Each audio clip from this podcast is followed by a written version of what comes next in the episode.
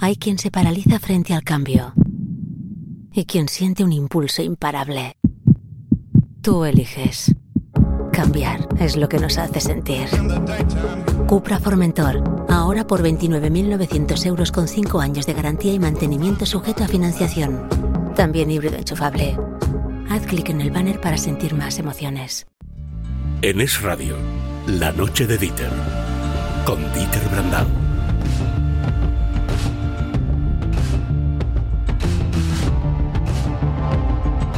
19, 9 y 9 en Canarias. Los titulares de antes son tal cual, eh, los está recogiendo hoy la prensa española. Segolén Royal, que no es cualquiera en Francia, la política francesa, diciendo a los franceses, ¿habéis probado los productos bio de España? Los tomates incomestibles, la televisión francesa haciendo reportajes sobre las mandarinas españolas hechas un asco. Pero, ¿qué hay detrás de todo esto? Lo que hay detrás es que durante muchos años se ha estado diciendo que una de las responsables del campo del cambio climático para mal era la ganadería y la agricultura. Las trabas que se han ido poniendo al campo europeo han sido cada vez mayores. Y es verdad que detrás de todo eso hay siempre había política de subvenciones, no beneficios, la PAC, como en tantas otras cosas, y lo avanzaron aquí nuestros expertos del DEFCON 3, por eso les hemos convocado hoy, se están registrando vientos de cambio, por citar a Scorpions, ya seguimos con los clásicos, vientos de cambio en muchos temas. Empezamos hablando de vientos de cambio con inmigración en DEFCON 3, vientos de cambio con energía y vientos de cambio ahora con la agricultura, porque resulta que están saliendo partidos políticos que solo tienen como objetivo defender al agricultor, al ganadero. Para analizar bien este asunto, necesito a alguien experto en relaciones internacionales, alguien experto en energía y alguien experto en economía. Florentino Portero, buenas noches. Muy buenas noches. Manuel Fernández Ordóñez de Mafo Bueno, de Good Mafo, buenas noches. Buenas noches. Don Daniel Lacalle, buenas noches. Muy buenas noches, ¿cómo estás? Pues eh, la verdad es que mm, agradecido porque esto lo habéis ido avanzando vosotros. Eh, Florentino, no nos, podrá pillar de nuevas en que había tótems que no se podían tocar, eh, tabús impronunciables que vemos que van cayendo todos. Yo no sé si para bien o para mal, pero igual que hablamos de que de pronto empezaba en el Reino Unido el primer ministro a hablar de inmigración y energía, que pasaba en los países del norte también sobre estas cuestiones, ha llegado y el campo en Francia a Solar París. En Italia lo mismo, en Alemania lo mismo y en España, hasta que no han anunciado movilizaciones, el ministro de Agricultura no les había convocado. Ahora reunión de urgencia. Eh, por la parte de eh, política internacional, ¿cómo lo valoras, Florentino? Eh, nos estamos acercando a un ciclo electoral muy importante. Tenemos elecciones en Inglaterra, inmediatamente después en Francia. Los partidos políticos van tomando posición. En el caso francés, el presidente Macron ha hecho un cambio de gobierno y ha entregado la dirección la jefatura del gobierno a un hombre muy joven, muy dinámico, pensando que puede ser la alternativa, puesto que finalmente está ya acabando eh, su ciclo. Bien, estamos, eh, por lo tanto, viendo cómo las líneas ideológicas que han mantenido la política de las grandes potencias europeas y de la propia Comisión Europea empiezan a chocar con la realidad de lo que ocurre en la calle. Nos quieren vender coches eléctricos, las compañías hacen coches eléctricos y nadie compra coches eléctricos. Por algo será. En el caso del campo nos encontramos con los mismos medidas, regulaciones que son una auténtica losa para el agricultor, pero sobre todo que no está generando un mercado fluido. Básicamente es todo un mecanismo contrario al mercado. Recordemos que la política agraria común no es intergubernamental, es dirigida directamente por la Comisión que va marcando los criterios. Bien, todo eso al final sencillamente es una olla a presión que acaba estallando. Y eso lleva a que en el mercado de la política, que hay sí que hay mercado, surjan nuevos partidos políticos que sencillamente están dando respuesta a determinados clamores populares en el ámbito de la energía, en el ámbito de la industria, en el ámbito de la agricultura, en distintos movimientos. Hay elecciones europeas el 9 de junio. Esas elecciones pueden ser muy importantes. Primero, por lo que tiene de fotografía del estado de una sociedad o si se prefiere, de un conjunto de sociedades, puesto que Europa es muy plural. Vamos a ver cómo partidos que tenían menos votos tienen más, partidos que tenían muchos votos los pierden, etcétera, etcétera. Pero a partir de ahí, el Parlamento Europeo es clave para, para, para aprobar o no una propuesta de Comisión Europea. La propuesta en realidad viene de los grandes gobiernos que amañan nombres y equilibrios, pero luego el Parlamento tiene que dar el, sí o el no. El Parlamento ya se ha llevado por delante más de una comisión en su historia. O sea que se hacen apaños, llegan al Parlamento y el Parlamento dice va a ser que no esta comisión no responde realmente al sentir de la sociedad eh, europea. Entramos en un nuevo tiempo y es un tiempo importante porque hemos perdido unos años fundamentales en reformar en profundidad nuestra economía, en desregularizar, en apostar por los retos de la revolución digital y por otro lado la gente empieza a manifestarse un tanto harta por tanta ideología, por tanto gobernar de espaldas a las necesidades reales de la gente. Así que va a ser un tiempo para nosotros desde una mesa de debate como esta muy entretenida porque vamos a ver cosas importantes. Manuel, em, ¿tú cómo lo estás viviendo como experto en cuestiones energéticas? Porque igual que hemos empezado con el cambio de debate de el carbón era malo antes de ayer, lo nuclear ni te cuento, estaba el loco del mafo bueno haciendo libros, explicándole a la gente, pero ha pasado de pronto a ser energía verde. Y quedaba lo de las vacas, que son las grandes culpables, que había que ir a por ellas, porque qué más da que China esté quemando más carbón que toda su historia. Em, y, al final esto ha estallado, como ha estallado todo lo demás. Lo de la energía empezó con el tema Putin, que se descubrió, oye, Alemania hemos hecho el ganso, pero esto es porque los han llevado a una situación en la que si ya es difícil tener una explotación agraria o ganadera rentable, si ya te cogen y te dicen, oye, y además es que eh, tienes que cumplir con unos mm, baremos de la Agenda 2030 imposibles, dices, oye, es que coño, me sale más rentable cagar con las vacas y montar una central nuclear que ahora es bueno. Bueno, por eso ya en Asturias nadie tiene vacas, ¿no? Cuando yo era pequeño todos tenían vacas en casa, ya nadie tiene vacas, por algo será, ¿no? Al final estamos viendo eh, la importancia del pilar energético dentro de Europa, ¿no? Y estamos viendo cómo los grandes, eh, las grandes manifestaciones públicas en Europa de descontento con los gobiernos nacionales y también con, desde luego, con las decisiones de la Unión Europea, han sido detonadas todas por temas energéticos. Los chalecos amarillos en Francia fueron un intento de subida a los impuestos a los combustibles diésel. Y el detonante claro de las protestas iniciales de los agricultores alemanes fue que se quería eliminar los subsidios al diésel.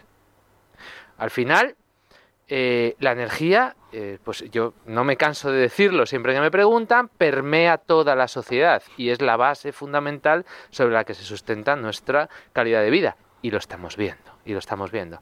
Sí que me gustaría hacer un comentario porque me parece de una demagogia espectacular cuando se habla de quitar los subsidios a los combustibles fósiles. Hombre, yo creo que algo que de un euro y medio que cuesta un litro, 70-80 céntimos son impuestos, decir que le quitas los subsidios porque le bajas 10 céntimos o que le vas a, subir o sea, es que es absurdo, decir que le quitas un poquito de impuesto y decir que lo estás subvencionando, como se dice en el debate, pues es absolutamente falso. Yo creo que, como decía Florentino, eh, esto desata em, errores estructurales que estamos viendo en el caso del campo en particular, que vive mm, ajeno al mercado, eh, totalmente planificado centralmente, desde Bruselas, probablemente por, por, burócratas que son urbanitas, que conocerán todas las capitales del mundo, pero no han ido a Soria a ver cómo se hacen los torreznos, casi con total seguridad, y legislan, como dice Florentino, de espalda a las necesidades reales de la gente. Y a mí me preocupa mucho porque en esta Europa nuestra, que estamos empezando a adoptar el lenguaje woke sin ningún tipo de filtro, estamos desconectándonos espectacularmente de lo que es el sector primario y el sector secundario. Es decir, el sector que nos da de comer, ya nadie sabe cómo nos da de comer. Nadie sabe de dónde viene la comida que comemos, porque lo denostamos. Y lo mismo le pasa a la industria, ¿no? La externalizamos, producimos todo en China, hacemos como que no vemos y encima aplaudimos porque estamos reduciendo las emisiones. No, no las estás reduciendo, las estás externalizando, que no es lo mismo, ¿no?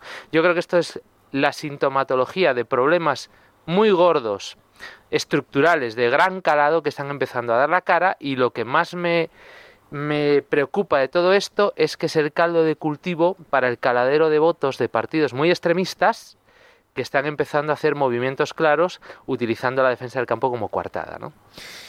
Y desde el punto de vista de un economista liberal como tú, Daniel, ¿cómo analizas esto que está ocurriendo? Porque, claro, tú, yo, Florentino, Mafo, dices, defendemos una economía lo más liberalizada posible en la que el que produce un producto lo pueda colocar al mayor número de gente posible en donde sea. Lo que pasa es que esto ya no es lo que antes veía por lo de los camiones de la PAC y ahora que estamos viendo a políticos franceses tratando de ganar un puñado de votos diciendo que los tomates españoles son peor que los eh, tomates franceses. Lo que estamos viendo es que si de por sí ya es difícil sacarle un beneficio a una explotación agraria o ganadera, si te dicen que además tú tienes que cumplir lo que no van a cumplir en otro sitio y encima tú eres el culpable de que el calentamiento global se esté produciendo, no va a ser China o la India, ya al final, eh, ¿cómo se, a, dónde llegamos, Daniel?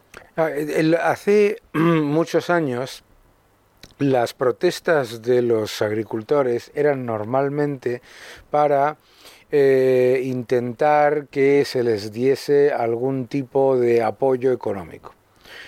Pero desde hace unos años los agricultores se han dado cuenta de que lo que está ocurriendo es que se les está utilizando como cajeros automáticos. A los agricultores se les está cargando todo el peso de las subidas de los costes laborales. Les ha subido 60% los costes laborales. Se les ha subido masivamente las restricciones, eh, estas mal llamadas medioambientales. Se les ha puesto mayores impuestos en la cadena. Y claro, a los agricultores les ha pasado toda la vida que como es un sector muy atomizado, y de microempresas, pues eh, los gobiernos se les presentaban como los que solucionaban los problemas que los propios gobiernos creaban.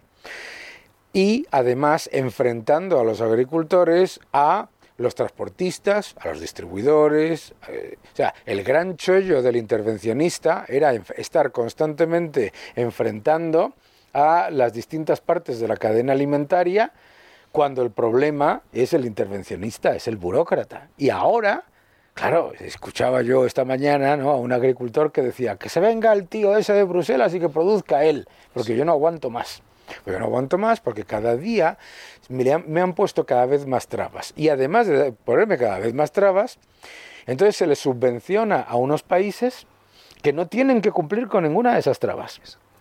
Entonces dicen, vamos a ver, estamos haciendo el canelo literalmente. Es que los agricultores de España y los de Francia son, y los de Alemania y los de Holanda, son los pagafantas de las veleidades mm, intervencionistas de unos señores de Bruselas que, como decía Florentino, pues legislan primero sin tener ni idea de lo que están legislando. Porque claro, luego la otra cosa que, por ejemplo, los agricultores cuando se enteran, que se lo digo yo, por ejemplo, ¿no? lo que pagan en todo su proceso de producción por el impuesto al CO2, cuando la Unión Europea es el 0,9% de las emisiones del mundo y el 100% del coste, dicen un momento, es que aquí nos están engañando a nosotros. Entonces, yo creo que lo que lo que está demostrando todo esto es que desde esa legislación de arriba a abajo, intervencionista, mal planificada, siempre eh, desde, desde eh, grupos activistas, nunca teniendo en cuenta a los que producen, nunca teniendo en cuenta a la industria, nunca teniendo en cuenta a los agricultores ni a los ganaderos, que son los primeros que quieren defender el medio ambiente, ¿eh? los primeros, los agricultores y los ganaderos. Entonces, ¿qué es lo que pasa? dicen, ya no, ya, ya basta, ya basta de engañarnos, ya basta de engañarnos. Pero es que además es que está usted subvencionando a unos países que están produciendo lo mismo que yo, pero sin ninguna de las restricciones. Y claro, en Francia les están echando la culpa a los agricultores españoles. O sea, si, te fijas, va de arriba hacia abajo, ¿no? Los alemanes, decía, los holandeses le echaban la culpa a los agricultores franceses, los franceses a los españoles. Y no son ni los agricultores franceses, ni los españoles, ni nada. Si el problema en todo esto, decías antes, Segolén Real, entre otras, ¿eh?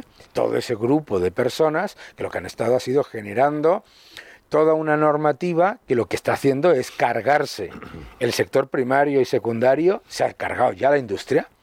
O sea, es que en Europa llevamos 30 meses de contracción del sector industrial y aquí no pasa absolutamente nada, aquí no, no, hay manifestaciones por las calles. Cuando está desapareciendo la industria, está desapareciendo la ganadería, está desapareciendo la agricultura y Europa se está quedando, pues eso, de museo turista para, los que vengan eh, a pasear.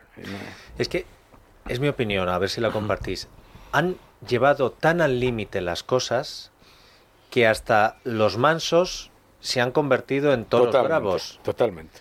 Es decir, si tú coges y dices, oye, mira, vamos a fabricar látigos en China para azotarnos en Europa mm. y encima vamos a decir que somos los culpables. Aunque en China estén haciendo eh, los paneles solares que compramos nosotros quemando carbón. Pues con y con esclavos. Y con esclavos. Pero con el tema de, del campo, yo siempre recomiendo, yo he hablado con ganaderos y agricultores de toda España, con una preparación como no han tenido los ganaderos y agricultores en toda la historia de este país llamado España, que además te comentan cómo aprovechan hasta la última gota de agua, cómo lo están haciendo todo con un cuidado y una preparación. Pero además, recomiendo mucho una serie documental, eh, La granja de Jeremy Clarkson en Amazon, porque son dos temporadas, y en la primera Jeremy Clarkson, que es un tipo millonario, que de pronto se cansa y dice, pues voy a, jugar a ser agricultor porque tengo una finca del tamaño de Soria. Mm. En la primera, él va contando las trabas que se encuentra por la burocracia europea. Pues mira, este es un campo de soja que tengo que se me lo está comiendo un escarabajo que normalmente nosotros fumigábamos, pero nos han prohibido que lo hagamos porque eh, ya no lo podemos hacer y entonces se ha comido todo el campo de soja. Y en la segunda temporada dice, eh, hubo un Brexit que influyó el tema del campo por las trabas europeas, dice que se supone que iba a solucionar todo esto. Dice, y una gaita, ¿dónde está Boris Johnson? Pero, Florentino, detectamos el cambio en, no sé si la opinión pública, como hemos hablado en otras ocasiones, detectamos el cambio, pero España llega un poco más lejos, porque mientras en Europa están asustados por lo que tú has contado y por lo que alertaba eh, Mafo de, oye, que estos votos van a ir a algún lado. Hoy eh, nosotros tenemos una compañera en Libertad Digital que se encarga de las noticias del campo, la agricultura y la ganadería, Marta Arce, además de tener dos programas excepcionales en el radio.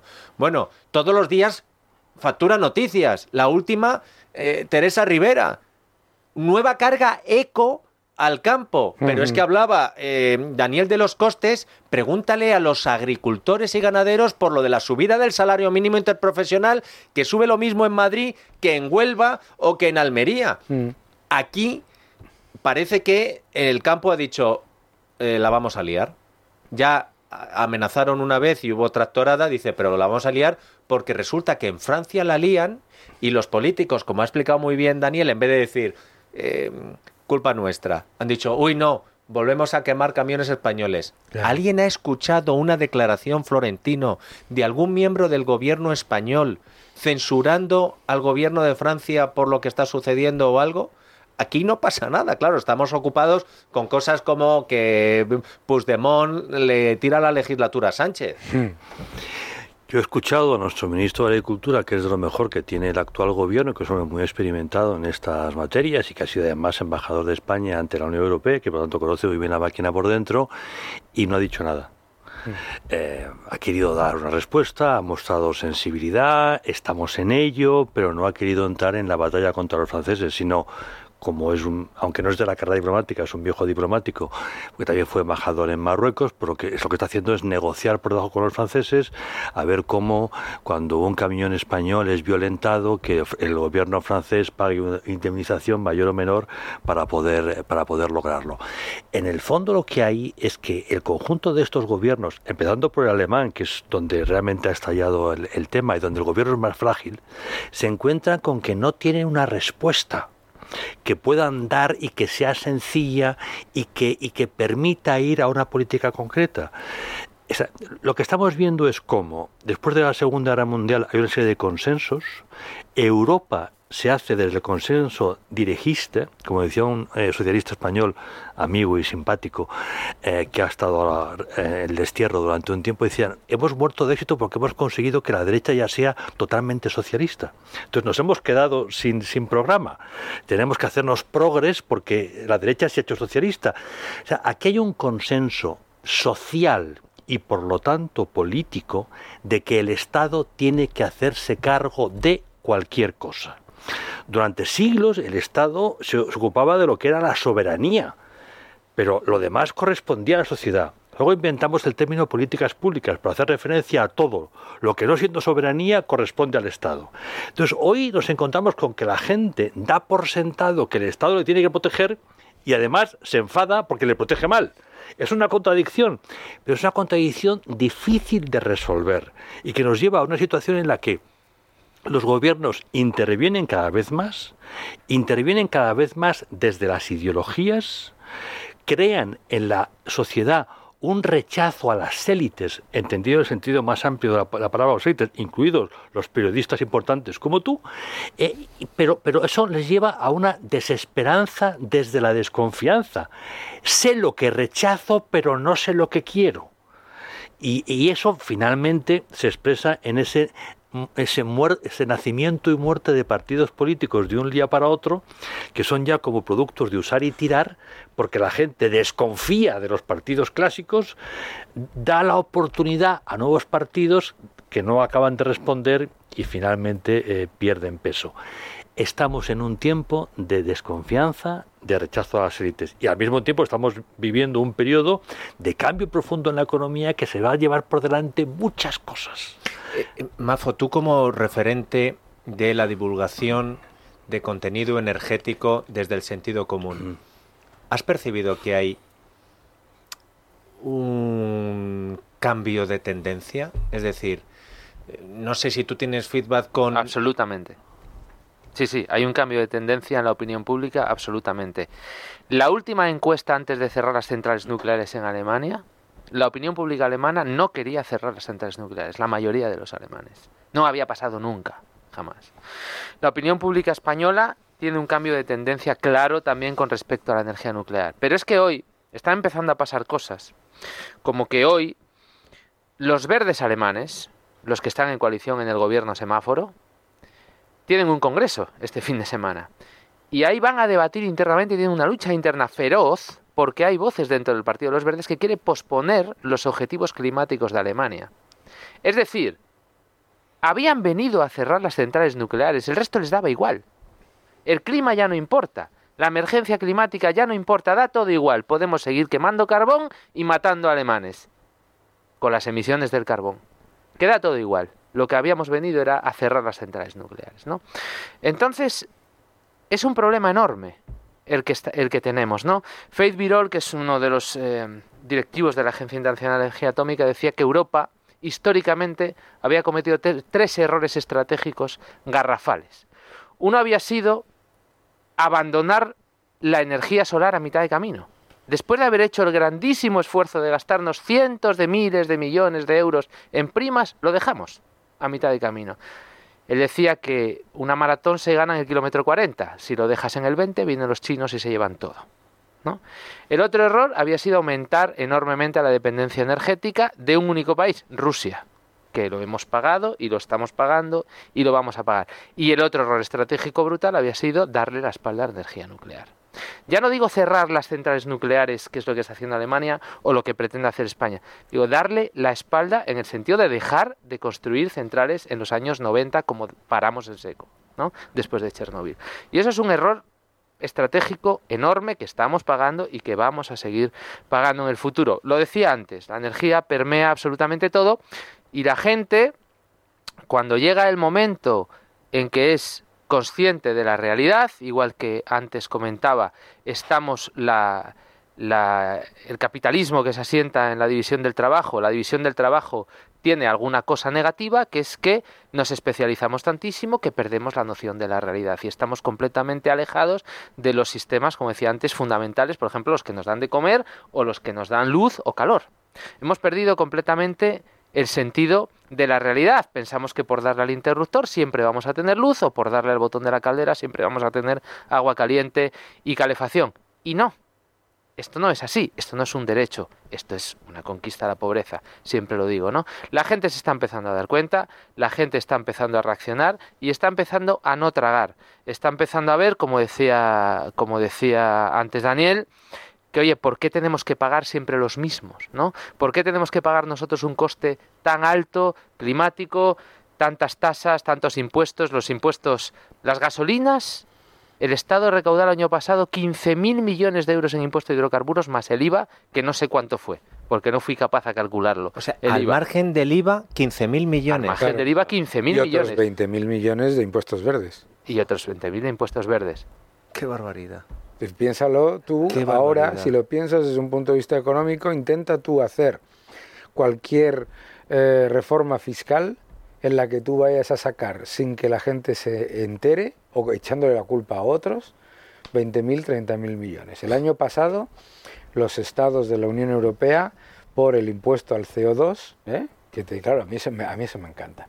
A mí eso, el impuesto al CO2, como si el CO2 pagase impuestos. El impuesto al plástico, ¿sabes? No, el impuesto a mí y a ti, ¿no? Entonces, claro, eh, los agricultores, un día, hace, un par de, hace cuatro o cinco años, se pusieron, hicieron el cálculo y dijeron, un momento, que aquí me están diciendo que los malos son los supermercados, que los malos son los transportistas y de un kilo de tomates el 58% son impuestos. ¿Vale?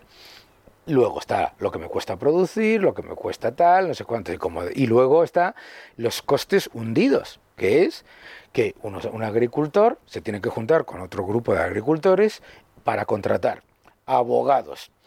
Porque ahora un agricultor, eh, no sé si lo sabe la gente que lo está escuchando, pasa alrededor del 20% de su tiempo no cultivando ni, ni haciendo ni produciendo, sino cumplimentando regulaciones, exigencias eh, eh, burocráticas, normativas, etcétera, etcétera. Eso de su tiempo, que de eso que son microempresas, que no estamos hablando aquí, que si los agricultores fuesen grandes empresas.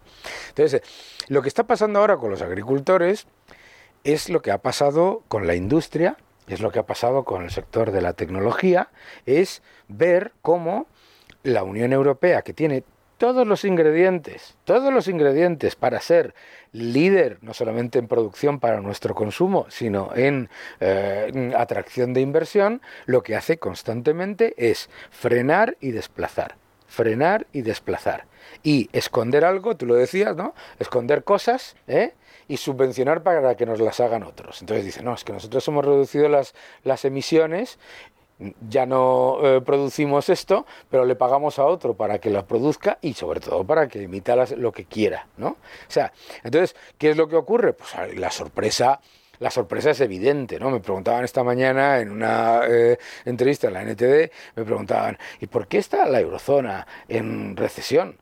¿Por qué está la eurozona en recesión? no hay industria. Porque no hay industria porque en medio del mayor estímulo fiscal de la historia reciente, los fondos Next Generation, nos los hemos consumido en imbecilidades, porque en toda Europa, ¿eh? que aquí nos quejamos mucho de lo que está pasando aquí, que es cierto, pero es que lo que está pasando en otros países es exactamente igual, ¿no? ¿Sabes? Entonces, ¿qué es lo que pasa? Pues que nosotros literalmente eh, en la Unión Europea constantemente se toman decisiones que son una combinación de arrogancia e ignorancia.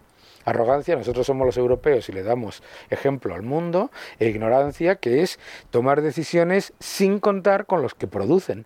Porque como hay una visión política de que, claro, ¿cómo vamos a contar con el que produce? Porque el que produce es malo, porque tiene interés en producir y en ganar dinero. Entonces yo tengo que contar para mis decisiones energéticas, industriales, eh, agroalimentarias, lo que sea, con todo el mundo excepto con el que produce. Y claro, hay un momento en el que, en este caso, los agricultores dicen ya basta, ya basta. Pero además que es un momento, por la, lo que hemos vivido en los últimos años, en el que hay un, chasquido. claro. Mira, Daniel, me acordaba cuando estaba diciendo Florentino lo de que cada vez hay más desconfianza en las élites y eh, Mafo decía, es que la gente se está hartando, que mm. cuando aquí en el primer DEFCON que hicimos hablábamos del Valle del Óxido en Estados Unidos, tú decías, sí, sí, en Estados Unidos, los Hillville, toda la parte de la América Profunda se han llenado de fábricas eh, oxidadas que han dejado de dar servicio. Dice, pero ¿y qué pasa en Europa? En Europa parecía que era una muerte silenciosa, una muerte asistida. En Estados Unidos se hizo más ruido porque también es verdad que grandes ciudades como Detroit pasan de ser la fábrica de coches del mundo a ser un desierto. Mm. Y la gente allí empezó a decir, vale, si es por una cuestión de libre competencia está muy bien, pero resulta que fuera eh, hay un sistema de esclavitud como el chino en el que pueden hacer de todo y aquí nosotros no. Y un tipo tan estrafalario en las formas como Donald Trump va y se convierte en presidente de Estados Unidos. ¿Cómo? De golpe y porrazo. Lo intenta con los demócratas, no funciona, se pasa a los republicanos y en ese momento se dan las circunstancias para que haya chasquido, se da el interruptor que decía Mafo y en este caso no se enciende la luz. Lo que se enciende es una eh, rebelión, una... Mm, oye, que a mí, y no quiero exagerar, Daniel, esto te recuerda un poco periodo de entreguerras en el, que, en el que la gente eh, dice, oye, ¿y a quién seguimos? pues al que grite más. Soluciones fáciles a problemas complejos. El mm. problema no es... El problema es que cuando tú hablas con todos estos sectores, Dice, no, todo el mundo se queja, no, es que fíjate, es que los políticos, estos políticos no sé cuántos, bien. Entonces, ¿y cuál es la solución que, que usted propone? Darle más poder todavía a los políticos. Pero que sean otros que parezca que vayan a hacerlo distinto. No, si el problema es la receta, mm. no es el cocinero. Que el problema es la receta, es que la planificación central no funciona. Y lo que hemos tenido en la Unión Europea no tiene, es que para empezar no tiene ningún sentido porque además los que nos están escuchando dirán, bueno, pero es que estos señores no, no les preocupa el medio ambiente, no sé qué. Los primeros a los que les preocupa el medio ambiente es a los agricultores y a los ganaderos, los que más lo defienden. Porque viven de él. Porque viven de él, efectivamente. La mejor manera de, la mejor manera de ocuparte de tu casa es que sea propiedad tuya, ¿no? Bien, eso es lo primero. Pero lo segundo que tienen que entender la gente es que estas medidas que se han tomado en la agricultura, en la ganadería, etcétera, en la Unión Europea en los últimos, particularmente en los últimos 10 años, porque esto no, no es tanto tiempo, destruyen lo que finge proteger. Es decir, no son medidas que estén llevando a ser más ecológicos, a tener una eh, agricultura y una ganadería más eficiente, sino simplemente a destruirla y a pasarla a otro sitio donde hacen lo que les da la gana, ¿eh? y a esos no les importa, porque además son casi todo autocracias. ¿eh? Entonces, claro, ahí es el gran problema, que es que no se está encima el efecto sobre todas esas cosas que dicen defender es negativo. Esto ya es la bomba, ¿eh?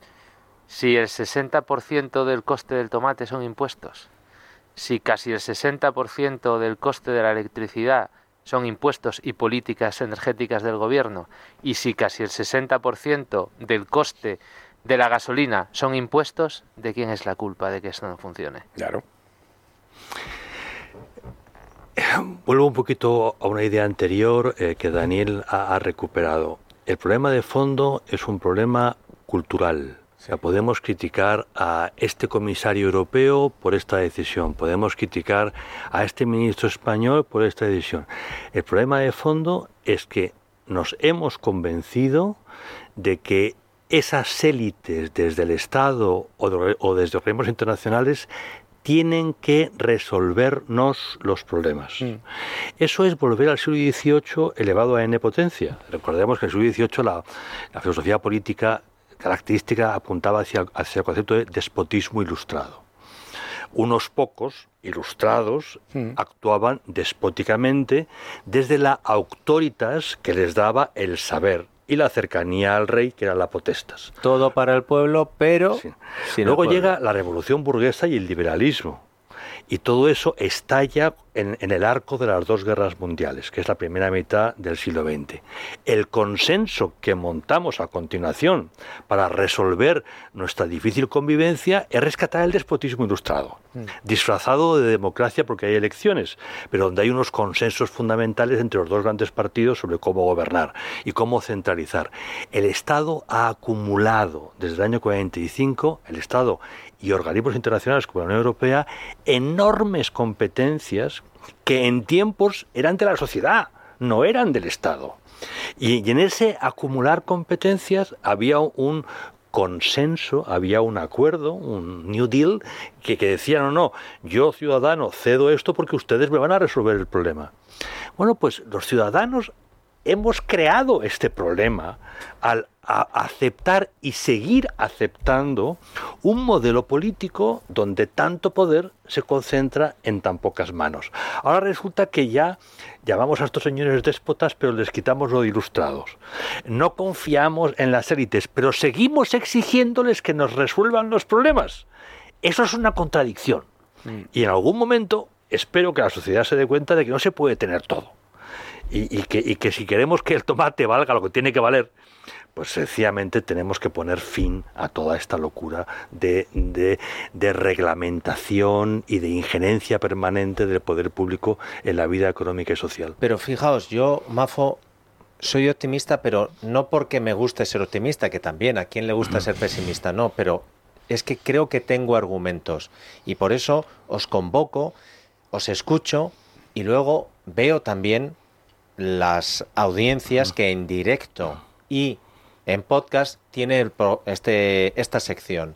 Y le pasa, creo que igual a eh, otros muchos oh, medios cuando abordan estas cuestiones que dicen, anda, o co- cuando un político mm, deja aparte el uniforme y explica las cosas claras.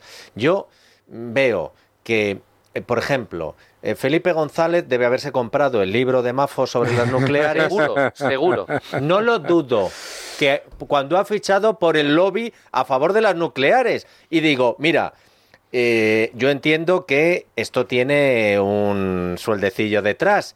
Pero hubo un tiempo. Yo no le he pagado. No lo sé.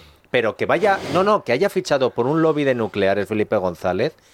eh, hubo un tiempo en que, aun pagándote, no te arriesgabas a meterse en ese embolado. Pero yo, Mafo, no sé si es mm, porque han venido mal dadas y se han juntado una pandemia que ha hecho que mucha gente descubra lo que decía Daniel Lacalle, que, oye, eh, externalizas todo y de pronto llega un colapso y dice, anda, ¿y la distribución?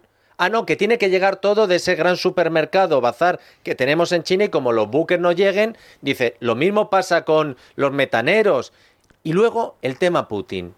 Pero claro, yo que tengo cierta memoria, empiezo a hilar cosas y digo, anda, o sea que hoy se publica que eh, Putin mm, envió dinero a eh, miembros del gobierno de Cataluña para que trataran de frenar el MidCat que iba a unir Portugal con Francia un gasoducto que pasaba por España y que así podía venir los barcos desde Estados Unidos.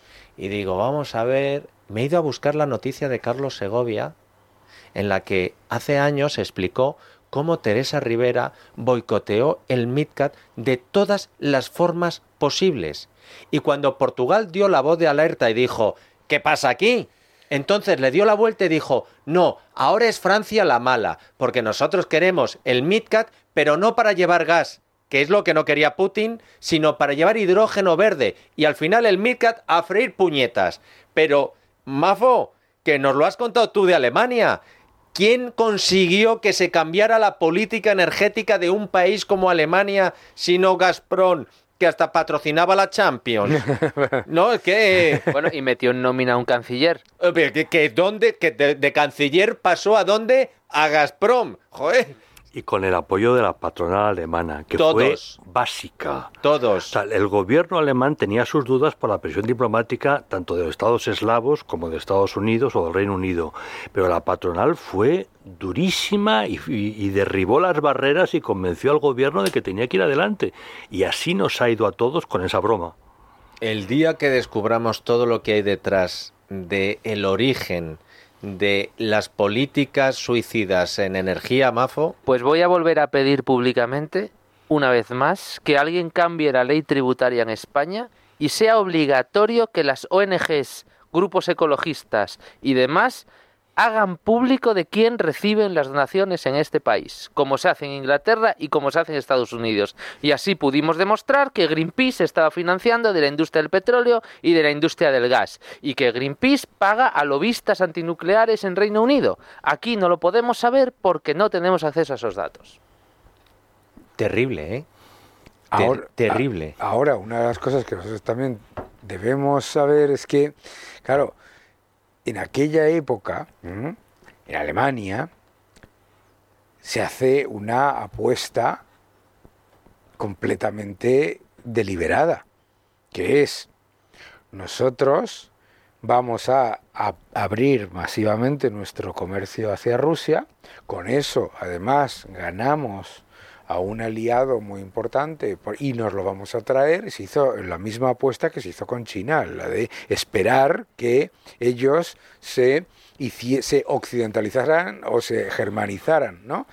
Eh, a cambio de, de del gas, de la energía más barata que había en todo el mundo, porque no existe cualquiera que viera los contratos. Lo que costaba el gas de Gazprom, el gas más barato, con mucha diferencia del mundo, ¿no? ¿Mm? Del gas que venía por tubo. Rurgas, vamos, el gran... Entonces, claro, yo entiendo perfectamente que la industria alemana dijera, Claro. un momento, Sí, sí. un momento, que yo aquí las cosas gratis a mí, ni me, a mí me gustan. Pero que no caigamos en el error que nos están intentando vender en tantos debates de decir, no, es que claro, es que la dependencia del gas ruso como si fuera una fatalidad. Sí. No, la dependencia del gas ruso, no es, primero no es dependencia, es codependencia. Ya vías tú lo que le pasaría a Gazprom si no vendiese a, a Europa. Pero no importa, es una política. Es una política y ha sido una política siempre. Y entonces a mí esas son las cosas que a mí me gustan de la Unión Europea, porque es que una de las cosas de la Unión Europea es lo divertido que es. Entonces ahora, como se está importando más gas licuado de Rusia que nunca. ¿vale? Entonces ahora se ha hecho en muchos países que el gas na- ga- natural licuado que viene de Siberia de la empresa Novatec rusa, empresa estupenda, nada en contra de Novatec, ¿eh? no es ruso. Claro. Qué bueno. Eso no es gas ruso. Eso no es gas ruso. Solo es gas ruso si lleva el, eh, eh, el sello, si, si, si existiese el sello, el sello de Gazprom. Esto es fantástico. Por eso España ha aumentado la dependencia de gas ruso, que tenemos más dependencia de gas ruso ahora que antes de la guerra Claro. con las sanciones. Claro, entonces a mí me hace mucha gracia cuando te dicen, cuando te dicen que es que, fíjate, es que esto, esto, todo esto había que hacerlo, porque claro, es que eh, había que de- reducir la dependencia del gas ruso. Entonces dices, un momentito, por favor, a mí no me cuente películas, porque la dependencia del gas ruso no solamente no se ha reducido, sino que ha aumentado, y han utilizado el subterfugio, sino que ha aumentado la dependencia del carbón. Dos subterfugios que a mí me encantan. El número uno, decir que el gas ruso de una empresa rusa, Novatec, no es ruso. Y el número dos es que ahora el carbón y el lignito son dos cosas distintas. El lignito, que es carbón, para los que nos están escuchando, ¿eh? ya se pone en otra cosa, porque claro, si no, en la tarta de la, Claro. de la matriz energética de Alemania te, te entraría la depresión, porque después de gastarte 250.000 millones en subvenciones eh, a El las doble, solares, el doble, el doble. Sí, medio, medio billón, ¿no? Medio billón. Medio billón de euros. Dependes más ahora del gas ruso y, de la, y del carbón que antes. Esto es fantástico. Todo es nominativo. La energía nuclear es verde, el gas ruso no es ruso, es un juego de palabras. Claro. Claro. claro, Ahora, juego de palabras es... ah, Es que me gustaría traerlo de nuevo a los, a los agricultores. Juego de palabras es que un agricultor en España haya visto que contratar a una persona le cuesta un 50% más que hace cinco años, no que hace 20 años, sino que hace cinco. ¿eh? Que eh, llenar el depósito, que poner las cosas, etcétera, etcétera, etcétera, entre unas cosas y otras, más los costes adicionales, que le, le supone un aumento del 25%. Que, vamos, es que yo cuando veo las cifras de lo que han subido los insumos, escuchar luego decir que es que, que le están diciendo, eso he escuchado a los de Sumar, que son terratenientes, ¿eh? contra, terratenientes los agricultores, que lo ven levantándose a las 5 de la mañana. Ángela Channing, sí. Ahora, eh, los que sí se han dado cuenta de lo que han subido las cosas son los que han mirado la factura de la luz del mes de enero. Ah. Que, Bueno, se, ha- claro. que se han llevado Porque estaba subvencionada. Claro. Según ellos. Claro, porque que se habían han bajado el llevado un sofocón diciendo, pero ¿qué ha pasado aquí? Pues que desde, desde diciembre han preferido hacerte el ajuste, Mafo. Pero va a subir más todavía, ¿eh? Porque, Ajá. eh, claro, porque el IVA del 21, porque en este país eh, la electricidad tiene un IVA del 21 como si fuera eh, un artículo de lujo. Usted se va a cenar al restaurante más caro de España y paga un IVA del 10 o del 4, depende de lo que tome. Y, pero la electricidad en su casa tiene un IVA del 21 porque es un artículo de lujo. Mm, para los que nos gobiernan, claro. Este IVA del 21% estaba reducido eh, de manera transitoria, ¿no? Para evitar, bueno, no nos engañemos, para intentar atajar la, la inflación. Porque fue tomaron la medida de rebajar los impuestos simplemente porque se les disparó la inflación, no hay otra razón. Era transitorio, caducaba el 31 de diciembre del, del año pasado y al entrar el nuevo año pues el IVA ha subido al 10 y el impuesto de la electricidad ha subido un poquito. Pero claro, tiene que volver al 21 en algún momento Mm. y, y va a subir todavía más, claro. Em, la pregunta clave, Mafo, porque la respuesta de Daniela Calle y de Florentino Portero ya la sé. ¿A ti te gusta Scorpions? A mí, los Scorpions. Yo un día desayuné con los Scorpions, esto no lo sabe Daniel, en Minsk, en Bielorrusia. Ah, míralo. Pero hombre, esta canción no. la, de las, la del silbido, me da un ataque. Eh, escucha, escucha, vientos de cambio. Ah, la que es calle. por eso, ah, es claro, por eso. de que estábamos en Rock FM, Dieter. No, no, Hay una cosa, Dieter, que nos hemos dado cuenta. ¿Mm? Una, la edad que tenemos, porque Angela Channing, los que nos está escuchando no saben que era la de Falcon Crest de una serie de los años 80. Y la segunda es que las canciones con silbidos deberían estar prohibidas Pero bueno, pero bueno. en general. Apoyo, estoy totalmente Pero de bueno. acuerdo. Ahora, os voy a decir una cosa. Yo. Oye, es que me sorprendo con los tertulianos que tengo. Porque es que el- todas las tertulias que sale una canción, alguien de la mesa ha estado o con el Fari, Sí. o con Luz Casal, Yo o con con. Roy Orbison, o con Yo con, el fa- yo con el con Fari no. desayunando Scorpions en con Minsk, en desayunando en Minsk con Scorpions. Sí. Vamos, es que yo hago eso y lo llevo en la camiseta todos los días. También yo con, también con los esbirros de Gaddafi un día, pero eso lo cuento otro día. Ah, sí. Eh, convocamos de nuevo. Marta Cotarelo, Defcon 3, para que Mafo es- explique eh, cuál fue aquel encuentro con los esbirros de Gaddafi. Si es que se puede contar. Florentino Portero, Manuel Fernández Ordóñez, Daniel Lacalle, de verdad que Justo. ojalá disfruten tanto los oyentes escuchándos como lo hago yo.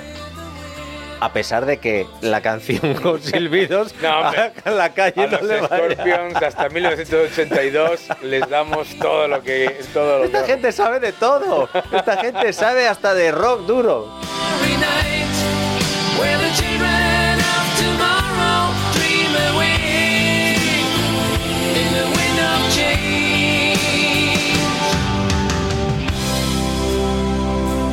La noche de Dieter, con Dieter Brandau, en Es Radio.